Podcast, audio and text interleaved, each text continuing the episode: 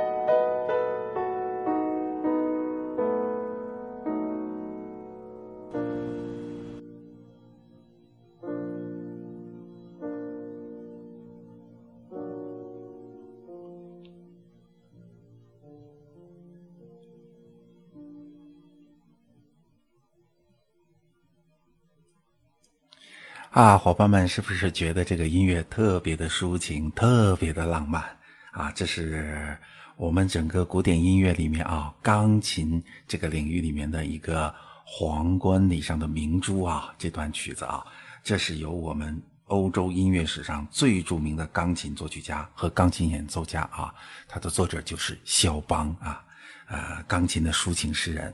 肖邦呢，就是以钢琴作为这创作借助的一个乐器和工具啊。呃，肖邦呢是波兰人，但他的父亲呢原本呢是法国人，他们举家后来迁居到波兰。肖邦从小就有这种钢琴的天赋，他在四岁的时候就无师自通啊，自己就能爬到家里的钢琴上啊去演奏他听到的啊乐曲，他能够自己把乐曲给给默记下来。所以说啊，这是他简直就是天造之才啊！啊，就是来弹钢琴的啊，上帝就是让他下来来弹钢琴的。但是呢，他自己呢有点这个体弱多病啊，身体不是特别好，所以肖邦他这一辈子的这个音乐作品里面啊，主要是以钢琴和钢琴协奏曲为主啊，他没有做一些特别大的交响乐啊，这和他自己的气质和他自己的身体状态有很大的关系。肖邦的寿命呢，也是英年早逝啊。他在三十九岁的时候他就去世了，但他在这短短的一生里面，给我们留下了诸多非常浪漫的音乐曲作啊，主要都是以钢琴作品为主。刚才大家听到的呢，就是肖邦著名的夜曲啊，这是夜曲的作品九里的第一首啊。呃，肖邦的这个夜曲呢。我刚才播放的版本呢，是一个非常经典的版本，是由美籍的波兰钢琴演奏大师阿图尔·鲁宾斯坦的演奏版本啊。这个版本几乎被誉为肖邦的夜曲演奏的这个最权威的一个版本啊。哈，他呢本人呢也是肖邦的同胞，被誉为是肖邦的真正的代言人。他的琴键上的表现的这个肖邦啊。相对来讲呢，精神要健康一点，但是呢，他把肖邦的格调的高贵啊，作品的激情和音乐细腻丰富的这种内涵呢，表达的是非常的淋漓尽致啊。他演奏的这个夜曲啊，就是它整体是非常饱满和平衡的哈，里面有很多的肖邦独特的音乐元素在里面进行运用啊。这个呢，我们后面呢还会跟大家来继续来去介绍。肖邦的夜曲在创作的时候刚一推出的时候，尤其是这个作品九，他这个作品九里面有三首曲子，一推出的时候，在整个当时的音乐界引起了一片的反响。这个反响确实让大家感觉到非常非常奇怪的，就让我们现代人会觉得很奇怪的，是恶评，是差评，是嘲弄，是被当时的主流的音乐乐评家所。啊，嘲弄的一个反响，啊，这到底又是什么样一个回事呢？呃，我们今天呢是一个短短的小播客，我们今天先讲到这里啊。等我下一回，我把我们的肖邦的啊第九号作品的第二段，也是非常非常精彩的一段啊，给大家播放之后，再来讲这段被嘲弄的故事。OK，啊，今天我们先聊到这儿啊，我们下一回再继续闲聊古典乐，伙伴们再见。